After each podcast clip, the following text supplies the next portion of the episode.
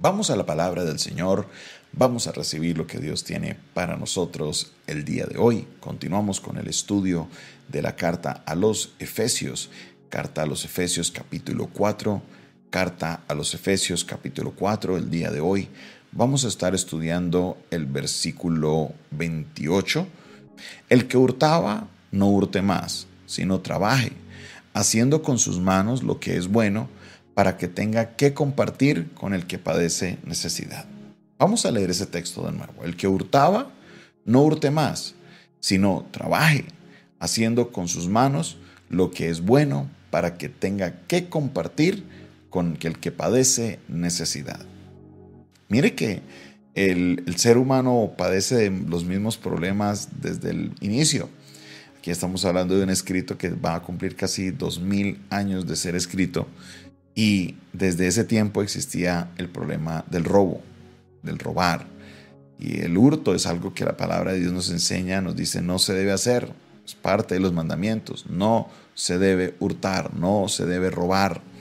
¿Qué es robar? Y eso es importante que lo tengamos en cuenta. Robar es el acto que se hace una persona de apropiarse de algo que no le pertenece.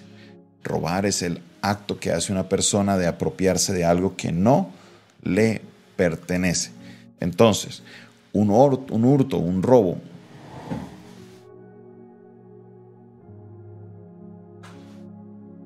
un hurto, un robo es cuando una persona se apropia, se toma de algo que le pertenece a otra persona.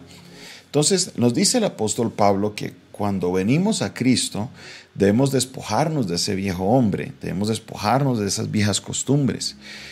Tenemos que ahora, entonces, despojarnos y decir, el que hurtaba antes, ya no hurte más. El que robaba antes, deje de robar, deje esas costumbres, no lo vuelva a hacer, porque eso a Dios no le agrada. El que antes robaba, aprenda a trabajar. ¿Por qué utiliza como contraprestación del robo el trabajo?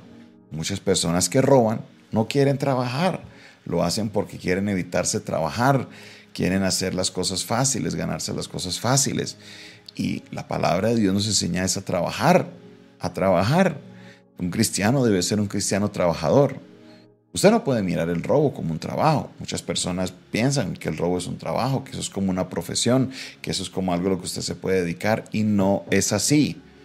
El apropiarse de los bienes ajenos no es un trabajo. El trabajo es lo que se hace con el, hoy en día con nuestras manos, lo que se hace con nuestro pensamiento, lo que se hace de manera honesta y lo recibimos como paga, no lo que nos apropiamos. Entonces, al que hurtaba, el Señor le dice, ahora trabaje y produzca para, para tener lo suficiente para él o para ella y compartir con los que tienen necesidad. Miren lo importante de este, de este acercamiento que nos dice la palabra del Señor. El que robaba, deje de robar, trabaje, produzca para sí mismo y produzca para ayudar a otros que están pasando necesidad. Y aquí tenemos que mirarlo desde muchos puntos de vista, porque el hurtar no es solamente salir con un revólver o con un cuchillo y quitarle las cosas a las personas que no son, o mirar y descuidarse y revisar en carteras y sacar plata si no se asuste o no se le haga daño a nadie. El robar sigue siendo robar, pero tenemos que pensarlo desde muchas otras perspectivas. ¿Qué pasa cuando alguien nos dice, vea, vaya, compre algo y nos quedamos con la de vuelta? Si sean monedas poquitas, pero nos quedamos con eso. Eso se llama robar. ¿Por qué? Porque me estoy apropiando de algo que no es mío. ¿Qué pasa cuando usted se encuentra algo y usted sabe que puede encontrar al dueño? Usted se encontró un celular. ¿Qué hace? Le quita la sincario, él lo resetea rápido para, para decir, no, es que las cosas son del, que las necesitan, no del dueño o las cosas del que las encuentra. No, eso no es real. Un celular usted fácil puede esperar a que le hagan la llamada, porque el que perdió el celular va a llamar a ese número y usted puede devolver el celular. Eso nos dice la palabra de Dios. Ahora, si usted se lo encuentra y no lo llaman, no le hacen nada, pues a uno mira qué uno hace, uno le pide al Señor dirección. Pero uno debe procurar devolverle las cosas a su dueño, de que las personas se queden con, con lo que realmente es de ellos. Pero muchas veces aún culturalmente impulsamos a esto que, de que es de apropiarnos de cosas que no son nuestras. Por ahí dicen, escuché a alguien decir, que las cosas no son del dueño, sino del que las necesita. Qué grave es eso. Y todavía en la iglesia, y todavía los que conocen del Señor. No, no, no, no, no. Pablo dice, el que robaba, el que hurtaba antes, no robe más. Vaya, trabaje. Trabaje. Trabaje y trabaje para producir suficiente para sí mismo y trabaje para, para, darle a otros que necesitan. Esto es importante y es una exhortación fuerte porque hay personas que aunque viven una vida muy normal y nadie se da cuenta, les gusta quedarse con cosas ajenas, no se le puede dejar un billetico por ahí mal parqueado porque de una no se le puede dejar por ahí una monedita mal parqueada porque todos se lo quedan. Y creyentes, eso no se puede.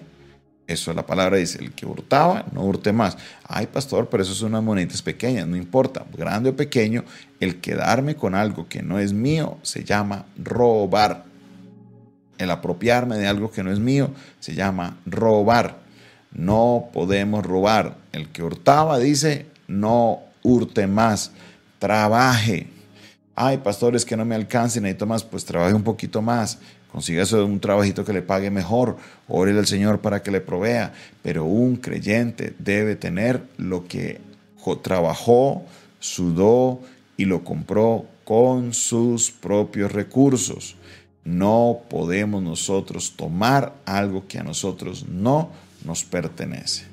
Entonces, si usted es de esas personas que lucha con eso, porque eso es una lucha que las personas tienen, de, de, tomar lo que no les pertenece, cada vez que usted vaya a tomar algo, pregúntese, ¿será que esto me pertenece? Y si no me pertenece, no lo tome, por más bonito, por más desubicado, por más mal que esté, por más mejor cuidado, perdóneme la, expresión, por mejor cuidado que usted piensa que le vaya a dar eso, no es suyo.